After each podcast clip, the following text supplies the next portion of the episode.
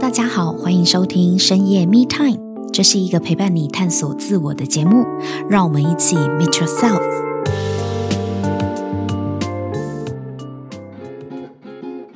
Hello，大家好，欢迎收听深夜 Me Time，我是沐晨。今天我们现场邀请到一位跨产业的创业高手。无论是从服饰业、媒体业，或者是桌游店，他都能够经营得有声有色、独树一格。甚至在二零二零年疫情爆发至今啊，台湾实体店面是面临最残酷考验的这个阶段，他又是怎么样可以撑过来的呢？让我们欢迎今天的来宾 Keter Hello Keter，Hello Hello 大家好，我是 Keter。那我简单的自我介绍一下，我现在是协助台湾传产产业转型的商业策略顾问。那我主要呢是以策略思考的角度，提供 knowledge、know-how 跟 team building 的授课与服务，再针对客户的需求提供资讯资源或资金。我分享一下几个代表作，像我在二零二零年的时候，我们用四个月的时间协助一间店的业绩直接成长五倍，年收入就千万。那二零二一年，我用三个月的时间，成功有效地活化了东区商圈。那二零二二年，我们用三个月的时间，协助新创团队募资，是直接达到一千四百多万，是超标四十八倍。对，那目前手上有五间公司，彼此是交互协作，那继续打造我理想中的代表作。哎、我真的觉得你你们真的很厉害，因为像 Keter 呢，是帮这个台湾传统产业转型。做行销顾问嘛，做策略发展的顾问，所以想必你手上一定是接触到非常多不同的传统产业。那到底为什么就是在传统产业这么艰困的二零二零年到二零二二年这段期间，你们有办法去辅导这些不同的产业，然后还让他们真的转型成功，而且成绩非常好？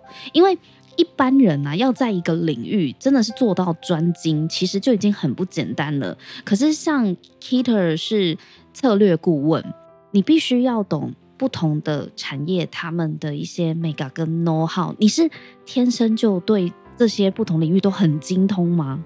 肯定不是哦，我们一定是做过很多很多后置的练习啊。所以你是以前工作就有涉猎这些领域吗？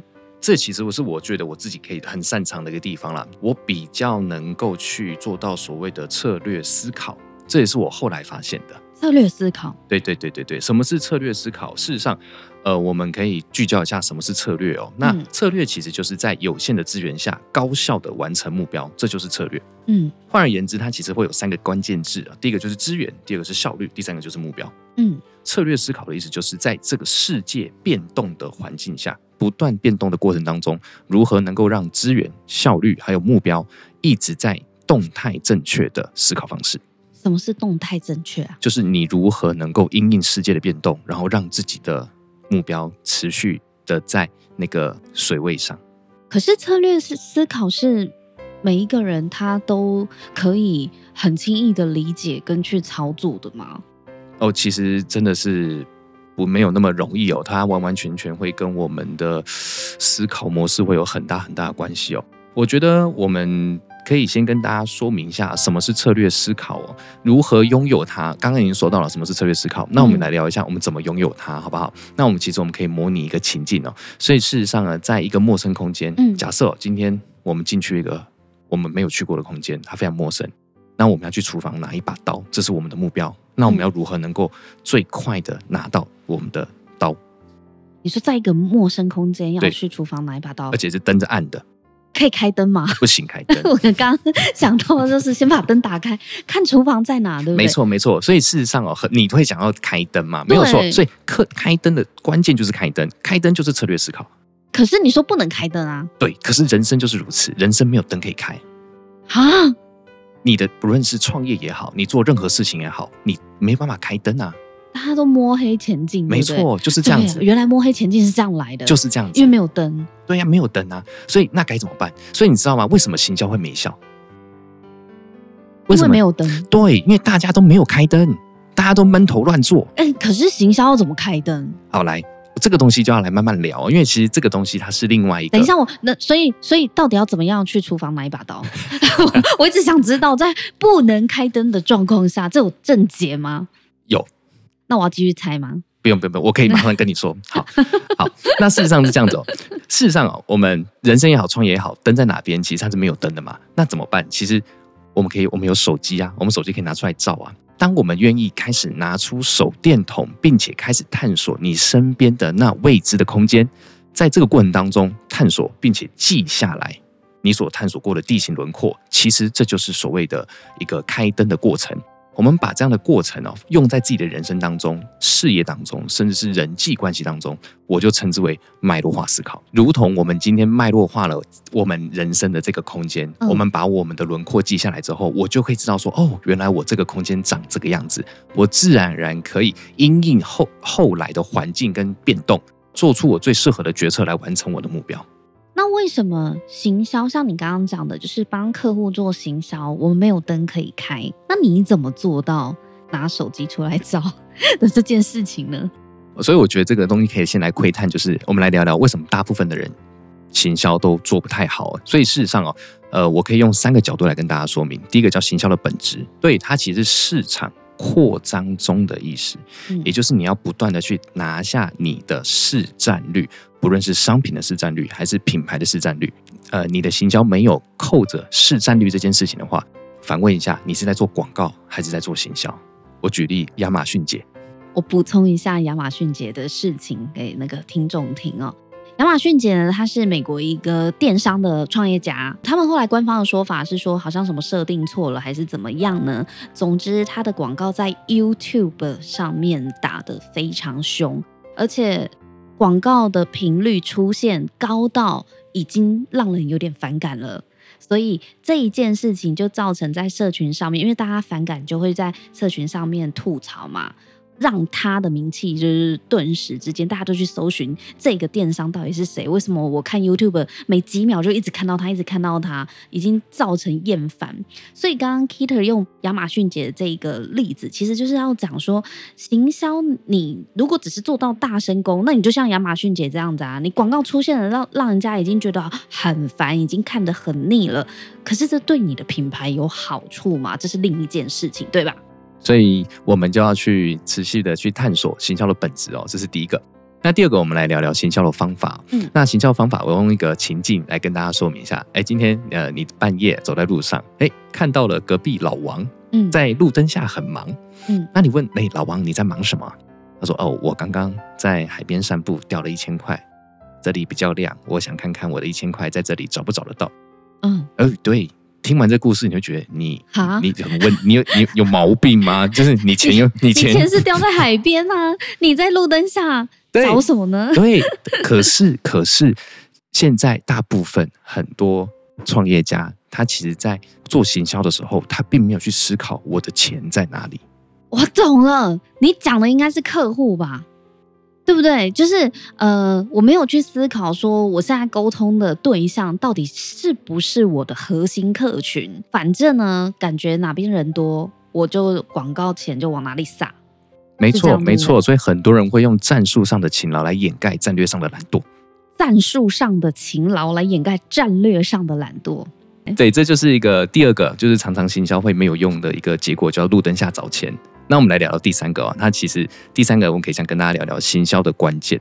好，什么意思？行销关键是这样的，我一样用一个情境题哦。今天假设你进了一批货，那个戒指，嗯，但是戴大概一个礼拜就会断掉啊，哦，这品质不良，嗯。好，今天如果你是进到这批货的老板，你会怎么办？可能就不要卖啊，就认赔啊，可能低价售出。对啊，不是因为它断掉，我很怕客诉。嗯嗯嗯嗯，OK，你知道？那你今天行，你知道？行销人会怎么玩吗？怎么玩？我们会说，这里是负能量吸收戒指，你戴满断裂后，你回购享八折优惠，我卖你十倍价啊！哇塞，听得懂吗？断裂戒指，负能量断裂戒指这一招很厉害。对，就是反正它断了，就代表它吸饱你的负能量了嘛。对，就有一种那种那个平安符，如果从车车内掉下来，我们就说它挡煞。这其实是我们行销人，其实我们在做行销的关键是要能够直击人心的痛点。我们要知道他到底买这个东西是为了什么，把价值串在一起，才有办法有交易嘛。交易其实就是价值观的交流。没错，消费者买东西是在买未来更好的自己。我们用宇宙，它其实是一个系统，世界也是一个系统，国家也是，学校也是，甚至公司啊，甚至是连自己的身体还有内心都是一个系统。嗯在这一个又一个的系统之内，其实是我们是没有说明书、没有规则书，大家都开着眼睛，但又却跟没睁眼一样，在生活在这个系统里面。OK，那所以在每一个系统当中。看得见的叫元素，看不见的叫关系。嗯，那藏在关系跟关系之间的那个东西呢，叫做底层逻辑。关键就在于底层逻辑了。我们今天拿手电筒探索的，就是我们人生当中的底层逻辑。不论是世界万物的运作逻辑，还是是我自己内在的运作逻辑，那个东西都是值得我们去探索的。掌握了底层逻辑，我们就能够把这个逻辑做在各个跨界的发挥价值。哇，那其实是要非常有研究精神的，对不对？他是一个探索精神冒险家，嗯嗯嗯嗯，他是，就是你要弄懂为什么会这样啊？对对对对对对，没错没错。所以事实上哦，呃，能够在有限的资源下高效率的完成的这个目标的秘密心法，其实它就是我们一直在谈的脉络化思考，但它不是开关哦，说哎。就像开灯一样，都开灯就有，不是，它没有那个开关，它就是一个不断探索、不断扩张的一个过程。所以这就是为什么你可以跨界，然后带领不同的船产，他们做策略化的一些呃战略规划，或是行销操作的原因嘛？这是算是心法嘛？没错，你刚刚讲这个脉络化思考，没错没错，它就是最关键、最源头的那个。那一般人也可以学习吗？可以的。在你自己想要追逐的目标的过程当中啊，其实呃，往往很多人会把焦点放在表象的元素哦，例如，比如，比如说，呃，你在做的事情，对你做这件事情的原因不去探索，没有去想，哎，你为什么做这件事情的根本？大部分人在追逐自己的目标，都是用摸索的方式来找到成功的办法，但是在这过程当中。都会去执着于表象的元素，在透过这个元素的过程当中，其实你就会让自己陷入在一个头痛医头、脚痛医脚的一个困境里面。比方说，像我们如果要追求异性、交男女朋友的话，那我们可能会觉得啊，我我需要有一要很有钱，然后要很帅、要很漂亮，然后才会有女生喜欢，是吗？呃，很多时候可以。去观察，比如说，我们真的对于某一个目标对象产生了强烈的企图心，嗯、这个时候我们就可以去展开这个目标对象这个元素身边的其他元素，比如说他身边有哪些人是他喜欢的、他要好的。闺蜜，或者呃的类型，就人一定有，一定都是人嘛，至于这个人的类型是，比如说爱读书的还是爱玩的。哦，还是是对什么东西感兴趣的，它的关系链是长什么样子？我们可以去探索这个它藏在元素下的那层关系。哦，在透过这个关系的展现中，去窥探出这个人我们目标对象的那个底层逻辑，也就是我这个人现在他的人生目标是什么？他的人生处境是什么？他想追求的是什么？我追求的对象他的底层逻辑，他生存的目前的底层逻辑在干嘛？透过问他吗？透过观察他身边的关系，来给自己做出一些归因。那你有看过什么头痛医头、脚痛医脚的例子吗？其实蛮多的啊，比如说他们就觉得，哦，我要我现在可能要找对象，那我就要去多跑跑跑动一点，然后去多认识一点人。对啊，像我刚刚讲的嘛，钱赚多一点，然后课上多一点，然后运动多一点，这个这个都你都还你都还走到了下一层。很多人都只是进，只是进入在一个我我只想认识人。哦，先拓展自己的社交再说。对，但他不知道，其实这是一翻两瞪眼。我开牌一打开，我就一翻两瞪眼呐、啊。你有没有符合你要的人？他他喜不喜欢你嘛？对对对，对，喜欢不喜欢？没错，那个就是底层逻辑。对啊，照理说我们不能靠看表层的元素，那我们应该就是像你刚刚讲的，要先去认识他周围，比如说先看他到底。他的关系关系是怎么样？他的身边的朋友有哪些？他在意什么样的事情？对对对，没错。其实事实上，这跟行销是一模一样的。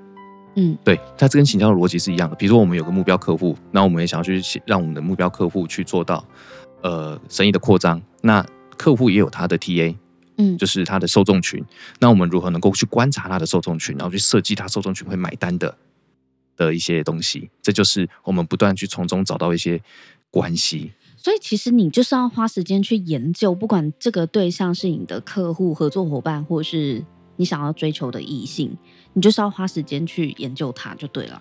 你可以理解花时间研究，但有的时候你只要数据够多，你时间也不用花太多，因为其实它的的有一些原原，它它其实是有一些原理跟逻辑的，它不会太复杂。哎、欸，其实我觉得不只是。交往追男女朋友，或者是呃跟客户之间的沟通，我觉得有很多时候我们都太专注于自己想要做的事情，而并没有去思考到今天我们到底要沟通或是做这件事情的对象，他到底是谁，他需要什么？这是不是某一种本位思考的盲点啊？是是是是是，没错没错。所以很多时候，当我们没有去深究底层逻辑的时候，你不论是工作也好，事业也好，感情也好，还是人际关系，其实在这过程当中，你一定有你自己想要的目标。嗯，但是在这路上呢，你就会常常跌跌撞撞，不能够埋头苦干，只看自己想做的事。闭门造句。对，你要打开门，打开窗，先去看一下外面的世界现在发生什么事。对对对，反而哦，反而大部分人这样的情况下，我们活多久就碰壁多久。好，你这样讲好心酸哦。真的是如此，因为我自己也是这样子嘛。我并不是说我是圣人，嗯、好像我就没有经历过。没有没有，因为我们也是海，我们也是人类，我们也是这样走过来的。你以前是病人造车，一定会，一定会，哦、一定会的。对，所以重点是这些伤痕，它这些伤痕，它不会在身体上显现，它是会累积，是不是？它就像个玻璃碎片一样。而、啊、我们受伤了，它就有个碎片藏在我们的心里面。对，那久而久之呢，它这个这个。它藏在心里面这个东西呢，它就会变成是一个枷锁。那就像我刚刚有提到的，我之后的生活当中，如果有一个类似的情境，我这个枷锁就会跑出来，它就变成我的情绪就会显出来，因为它唤起了我曾经的痛。这个东西我就会称之为碎片化反应，因为这个碎片藏在我的内心里面。那我变成说，你说你人际上面过去的一些挫折，它就变成了碎片，藏在你的。内在可能潜意识里面这样子，是对各种它可能藏在某个地方。嗯，那只要有同样的情境跑出来的时候，我这就会先跑出来。我的理智，我因为当我没有特别去强化脉络化这件事情，我就一定会用这个东西去经营我的人生。算是本能反应吗？算是，它算是生物求存反应。就是你的情绪就会先上来了，这已经是一种本能了。对，对对对，因为我要保护我自己，我不要再受一次伤啊。对对。就会记起上一次的教训，没错。所以遇到类似的事情的话，我们就先 fight 这样子。没错，没错，没错。嗯、你之前可能是逃，你就逃；你是之前是战斗，你就战斗，嗯、就会常常会变成这样子。嗯，对。所以事实上哦，呃，脉络化思考的相反其实就是碎片化反应。因为为什么会讲特别讲反应？因为碎片化它没有办法思考，它是一个生物生存的本能。嗯。来自无意识之间的本能反应。对对对，没错没错没错。那这样，我觉得你讲的脉络化思考，它是不是呃，可以说是我们的信念吗？可以这样说。如果说我们把脉络化思考放在对自己、对自己内在的探索，我自己内在的脉络去展开的话，嗯、那没有错。我的信念，对我的信念会建构得出碎片化反应。但是当我去展开我这个碎片的来龙去脉的时候，我愿意给他个机会，用不同的角度去检视它。我为什么会产生这个碎片？嗯，那我这个碎片之后，我又如何能够跟它和平共处？也就是这个碎片的前世今生、过去、现在、未来，我们去做个有效的展开，这个就是脉络化思考。对，这样就会有脉络嘛。对，所以这样听下来啊，脉络化思考其实是可以看见整件事情跟自己有关的来龙去脉是什么。其实是事实上哦，看见之后呢，就非常容易，而且很有机会去做出更恰当的选择。我们不会说更好，我们也不会说完美，我们只能说就是在这个现在最恰当的那个选择。也许结果不是我最满意的样貌，但我也知道了这个空间长什么样子。遇到事情的时候，我们下判断，我们先停下来，先放下碎片化的反应。嗯，我们可以尝试去观测它的底层逻辑，然后你就会发现很多很多的事情，其实在每一个因果之间都会有一条线。而那条线连到最后都会跟自己有关，因为像事实上，我当时会选择开店，是因为我在开店之前做的是媒体行销，我那时候自己在做报纸、做杂志，嗯，对。但是当时我发现了世界的脉络进行到了一个新的地步，就是智慧型手机，嗯。当智慧型手机兴起的时候，我就开始思考媒体行销后续的发展，看来是遇到了很大的壁垒，所以我就开始思考，如果我媒体行销把媒体拿掉。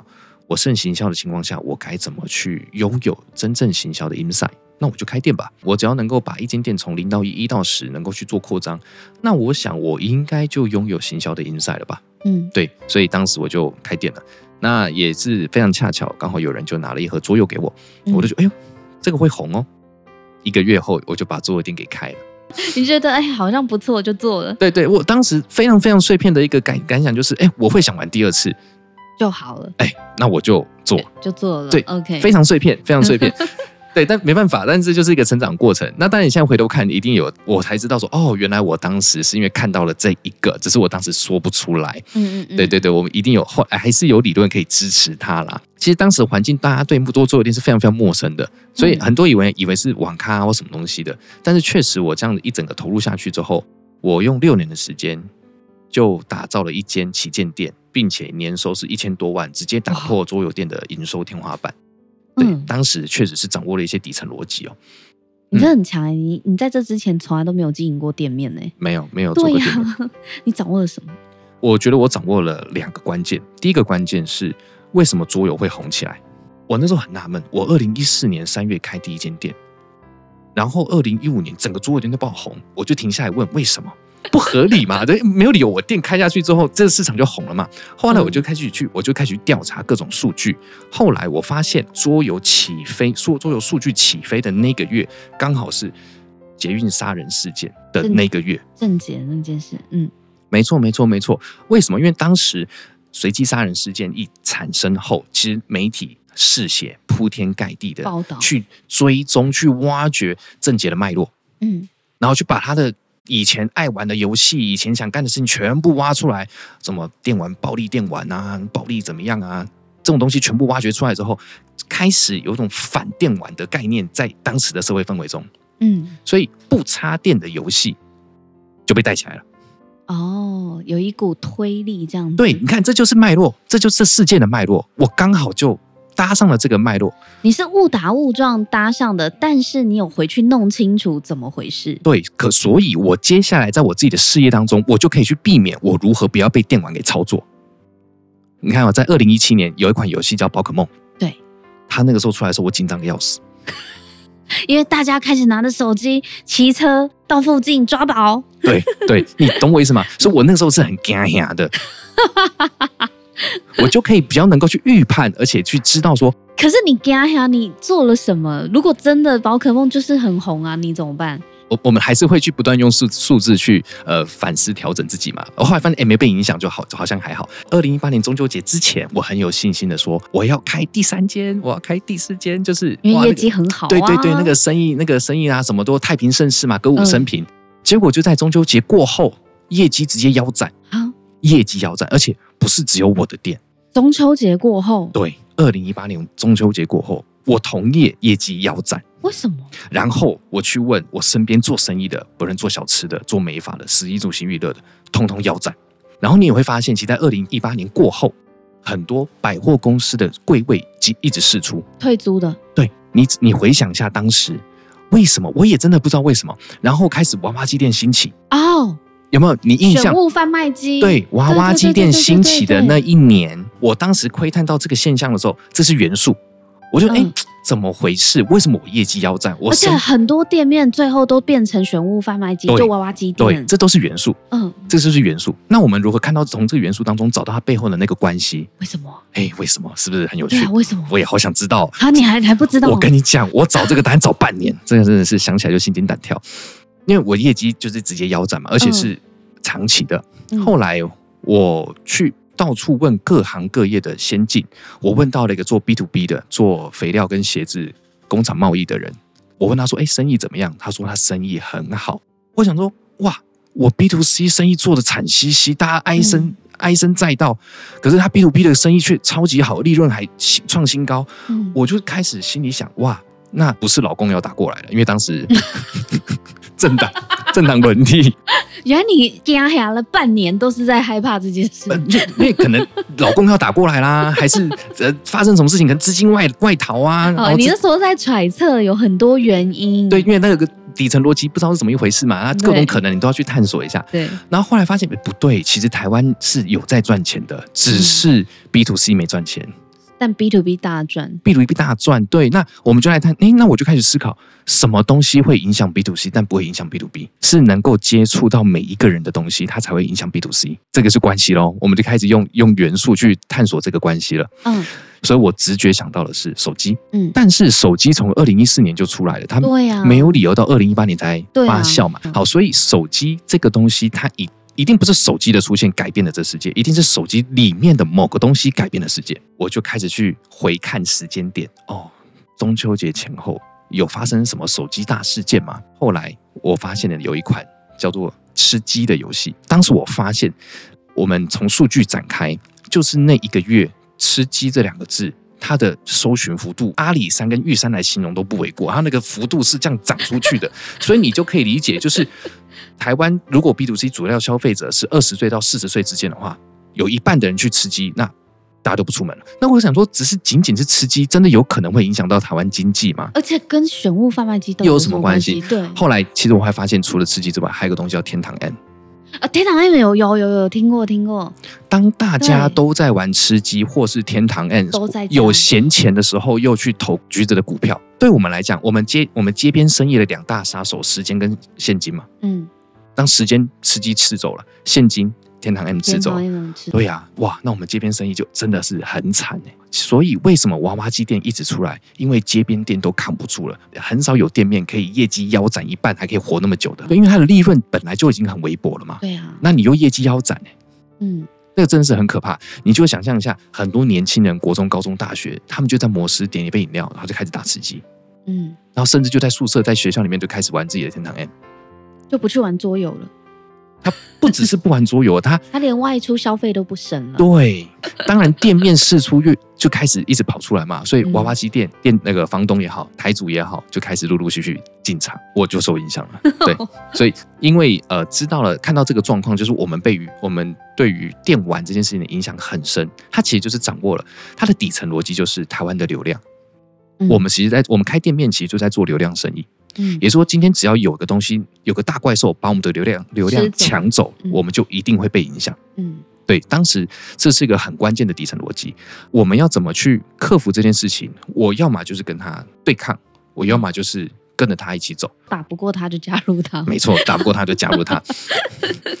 怎么跟他一起走？我就说，哎，我这里提高我的网络速度，你要来打有手游，欢迎来我店里打。哦。除了提供一般的饮料之外，我还提供鸡尾酒，给你高级的享受，高级打天堂 M 的享受，或高级打吃鸡的地方。OK，对，就是你可以在手机你破关了，我真的就帮你交一只烤鸡。哎，嗯，我应该要邀请你来当，对对对？名副其实的吃鸡，真的是哎、有道理，有道理。但但其实事实上，我知道这只是暂时的，确实大概整个风潮为大概三个月过后就没了。嗯，对对对对对，确实整个风潮只只有走半年，那半年之后就开始全部回稳，就回来了。嗯、对对对对对，但是当时我就嗅到了这个东西，我说不行了，我不能再拖了，我必须要把我的生意模式更结合在消费者的底层逻辑上。嗯哼哼，就是他们需要什么，你就提供什么。对对对对对，比如说我当时就发现我的消费者其实来这边不是为了玩游戏，嗯，他来这边的目的是为了满足他自己的社交需求。OK，好，比如说我今天我有可能想要追女朋友，我想要展现我自己的孔雀羽毛，嗯，那我在这边就可以展现我自己很棒。对，我可能有这些社交需求，或者是可能我有一些一群人老朋友想聚一聚，然后很久没见，这其实都是一种社交需求。嗯，对，那我在这里提供的其实是一个很真实的呈现，彼此真实的呈现，然后给你好吃的东西，然后给你欢快的服务，然后最重要的是带让你带走快乐的回忆，这才是我在贩卖的。嗯，对，所以我从从我就从一个单纯的桌游店走到了吃到饱的桌游餐厅，我就是为了要解决消费者的底层逻辑的社交需求嘛。没错，没错，没错，没错，就是这样子。哇，那你观察的真的超级细的。那去年你的店有受到疫情的影响吗？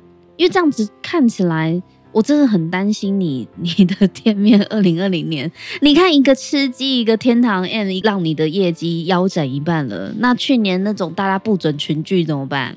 你知道我们的店算是类比于八大吗？当时，嗯、当时一般的店家是停业三个月，嗯、我们是停业五个，停业五个月哦。对呀、啊，怎么办？怎么办？而且还是勒令停业。我你知道这个，真要从二零二零开始讲起。当时新冠肺炎一从武汉那边一爆发，其实产生了一大波的恐慌嘛。台湾也有人就是有台商回来台湾，然后感染了舞厅小姐，嗯，有没有？在最早的那个前三个月是长这样子，所以那个时候我就开始，我那也是我真的超级害怕。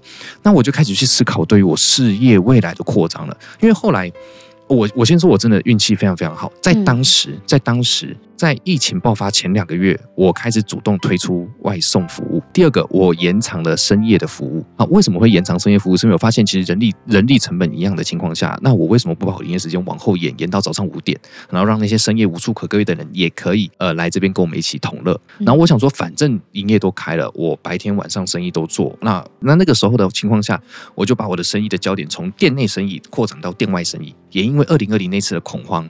然后导致了酒店停业，有没有？那个舞厅小姐、嗯嗯、酒店停业，然后钱柜又失大火，然后大家没地方去，就来我店里，我就塞爆了。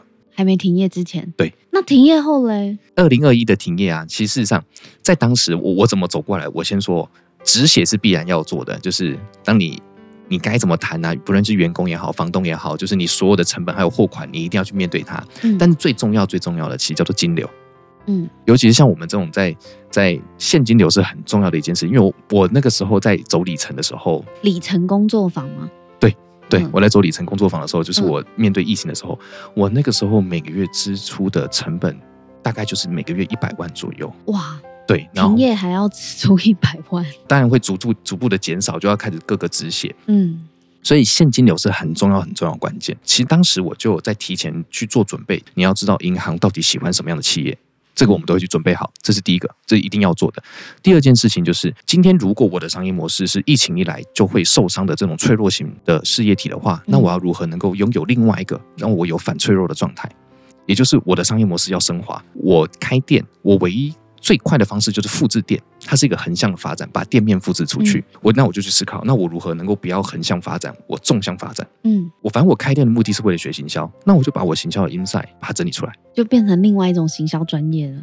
对，从经营经验里面去萃取行销专业出来，对，变成你的第二只手臂。没错，我的第二曲线。嗯，那我就开始在二零二零年开始，我就开始去去闯我的第二曲线，所以我我才去在二零二一年年初的时候去承接东区商圈火化案。东区商圈火化案，对对对对对。哇，你要协助东区商圈火化？我当呃，我这样子这样讲好了。我进疫情的时候，我是九间店面，嗯，那疫情出来的时候，剩七间店面。嗯，那这两间店面并不是收掉，而是跟我吵架。如果这样子说起来，这样听下来，其实底层逻辑可以让我们去弄懂这整件事情背后真正的原因。这个是呃，我们对外在事件的理解。但是对于内在，像你刚刚有讲到，内在其实是我去找出我自己到底对这件事情的反应，我为什么会有这样子的反应。然后我去看清楚每一件事情到底跟我自己自身的连结关联是什么，那这样算是一种负责任的态度吗？可以这么说吗？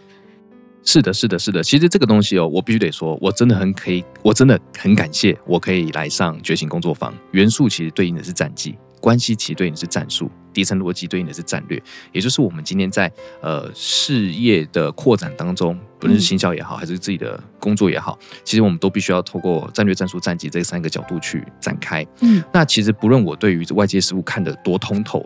就是我刚刚有提到，第一个执行的还会是我，嗯，对，那我就会一定会遇到个问题，就是我的高度就是我事业的天花板，这个我可以透过知识、透过阅读、透过去上课来得知。可是对于内在认知这件事情，嗯，那我要如何能够优化我自己的个人底层逻辑？这件事情是个非常非常非常困难的一件事情，这是个大灾问欸。对啊，我们光是要去理解我们背后的信念都很难了。对，因为大部分的人的生活有太多是无意识的反应啦。没错，没错，所以我当时是相当清楚，我就是卡关在这里。嗯，所以我当时也是完全没有迟疑的，我就直接报了觉醒工作坊。那我在学创业过程当中，我被我当时的 mentor 就是指点我说，我是个有术无心之人，就是我的脑子无心。对对对，我我脑子很清楚，那我能能言善道，那我对于孙子兵法、对于战术的操作、对于人心的掌握是很擅长的。可是人家感受不到我对于他的在乎，人家感受不到我对他的爱。我是冷漠的，我是封闭的，我无心。我想拥有他，可我怎么拥有？你可以解释一下吗？我当时的状况是这样，那种困惑，非常困惑，哎，很想知道心是什么，失，我根本不知道我失去了什么，你懂我意思吗？就是别人说你没有心，然后你就很困惑说，说好，我什么是心？我想要有心，那什么是心？对，你可以解释解释吗？我好想知道，我很乐意学习嘛。那你有感知到你无心吗？我完全感觉不到，我是透过结果来验证。哦真的，大家是这样回应我的。OK，很多人都这样说你，但你其实不了解那是什么意思。大家不相信我这件事情。我在二十岁的时候，我看得很透，就是二十岁的时候，我做人是非常非常失败的。嗯、所以，当我一知道有觉醒工作坊，好像有可以协助我去做这一块的底层逻辑的探索的时候，我还蛮期待的。真正的收获是在真我工作坊，那是真真正正的让我找回了我封闭的心。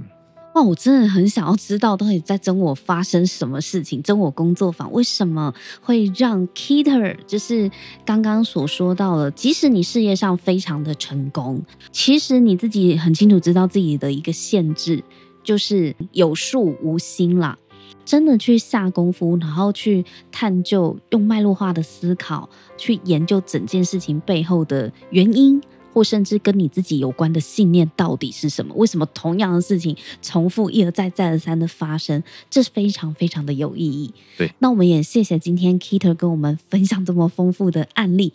下一集呢，他要跟我们分享他要如何找回他自己的心哦？为什么一个？可以创造出很漂亮数字成果、事业上成就的人，最困扰他的却是有术无心这件事。我们留待下一集呢，Keter 会再来跟我们分享他在真我工作坊，他看到了自己哪些面相呢？今天就先跟大家分享到这里，我们下一集见喽，拜拜，拜拜，拜拜。如果你喜欢这一集的内容，请帮我们在 Apple Podcast 留下五星评分和留言。如果你对自我成长的议题感兴趣的话，请订阅深夜 Me Time，我们每周三都会更新。给自己一个安静的时间，让我们陪你倾听内心的声音。